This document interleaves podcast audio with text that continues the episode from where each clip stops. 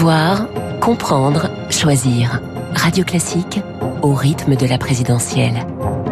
L'édito politique avec le Figaro. 8h12 sur Radio Classique, l'édito politique avec Guillaume Tabar. Bonjour Guillaume. Bonjour Renaud. Au lendemain du débat télévisé, Emmanuel Macron a passé la, la journée d'hier à Saint-Denis.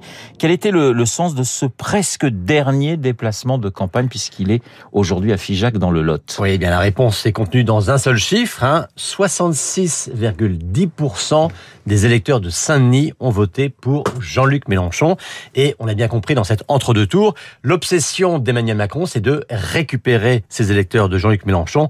Donc il a fait depuis 15 jours une campagne à gauche avec tous les signaux qu'il fallait, euh, recul sur les retraites, conversion à l'écologie et maintenant éloge de la diversité euh, dans les banlieues. C'est sa manière aussi de faire une campagne anti-Le Pen. Alors est-ce que cette stratégie est, est payante? Autrement dit, la victoire lui est-elle désormais acquise? Écoutez, la prudence est toujours de, de rigueur. Ce que l'on peut constater, c'est que dans les sondages de cette semaine, eh bien, l'écart n'a cessé de se creuser entre les deux candidats et qu'aujourd'hui, on est autour de 56-57% pour Emmanuel Macron. Alors, euh, le premier tour nous a invités à être prudents sur les sondages, mais disons que euh, la surprise du premier tour fut que les tendances et les dynamiques constatées dans les sondages ont été plus fortes que prévues pas qu'elles ont été inversées. Et c'est vrai que là, pour l'instant, euh, on a une évolution plutôt dans le sens d'Emmanuel Macron.